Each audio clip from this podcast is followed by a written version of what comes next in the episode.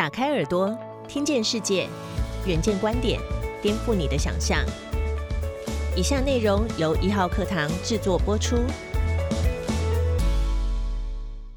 疫情打不坏的台湾硬体产业，人才需求就如同股价一般畅旺。眼见前景一片大好，要跻身硬体科技新贵的你，在人格特质与技能上有哪些是需要调整跟增强的呢？二零二一年一月，新竹科学园区尽管寒风刺骨，却有着一股蓄势待发的能量，逐渐加温。这样的景况和一年前初遇新冠疫情的保守观望氛围截然不同。经过一整年的强力震荡，不论是半导体、电脑制造，还是电子周边，受到宅经济拉升，一连串硬体产业大厂营收或股价攀上新高。台积电、联发科、联电。日月光、稳茂、华硕、宏基打出疫后接近于梦幻的成长红光，也因此拉大人才需求的新质量缺口。观察硬体产业最集中的三大科学园区，二零一九年共创造了年营业额新台币二点六兆元，预计到二零二零年有机会突破三兆大关，工作人数超过二十八万人。根据一零四人力银行征才资料库，三大科学园区因为产业特性相对不受疫情影响，工作机会数比二零一九年同期增加了百分之十，相比全体征才市场年增百分之一，园区需才恐急。拉长时间来看，过去五年来，三大园区工作机会数成长了百分之十六，也高于全体增幅的百分之十一。硬体产业在台湾生根已经四十年，除了人才在量上的需求不断增加，值也同步产生改变。首先，在人格素养上，面对瞬息万变的技术推展、产业竞争，因应变化的弹性态度与抗压性更显得重要。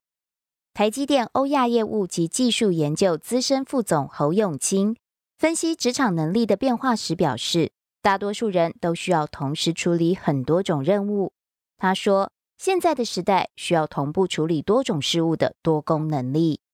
在务实的技能上也有截然不同的改变。”侯永清特别指出，现在的硬体产业人才最少需要通晓一种软体程式语言。科技发展如此快速，十年之后会写程式，也许就像现在会上网搜寻一样，变成基本能力。最近，他才要求部门里的所有成员重新复习及翻修一遍城市语言。他说，城市语言的概念很相似，学会一种之后，其他的也能类比贯通。城市语言是一种思考方式，不只能训练思考，也帮助大家增加生产力。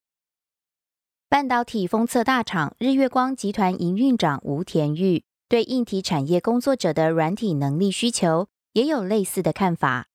吴田玉表示，半导体以人才为本，目前台湾半导体的人才总量明显不足。他说，尤其在新时代的语言能力、软体能力及远端应对能力，如何应应保护主义、平行世界与远端连结的挑战，将是新的命题。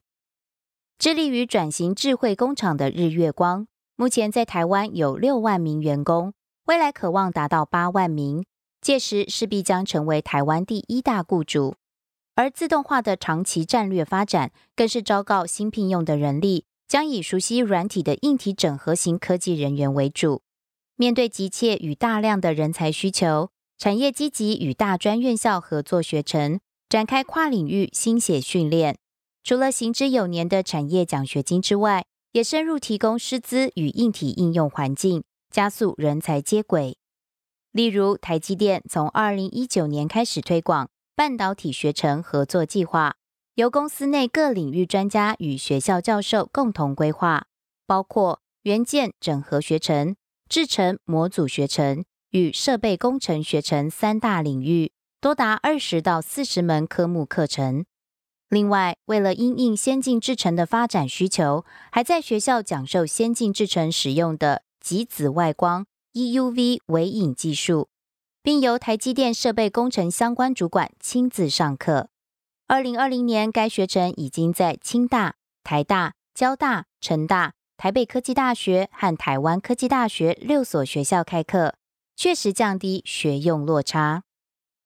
不过，半导体产业更需要的是研究型人才，特别是技术领先国外企业一个世代的台厂，不只需要工程师，更需要科学家，才能持续在技术上突破。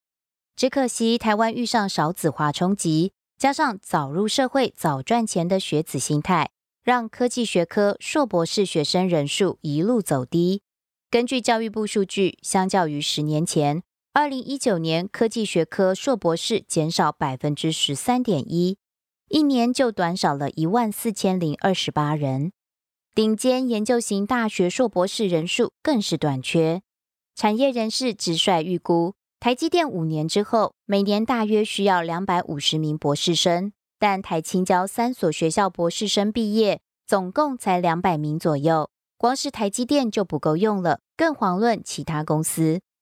为了改善可预见的人才空洞，教育部与科技部合力推动半导体学院，初期锁定台大、清大、交大、成大四所顶尖研究型大学，规划每年每校投入两亿元，为期十二年，共计九十六亿元培育科技学科硕博士，期望从本土培养最主力的研发人员。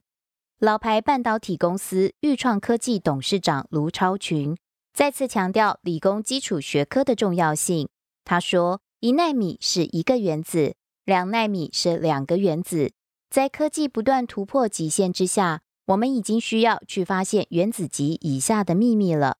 所以，半导体产业最需要的人才，说穿了还是数学与物理人才。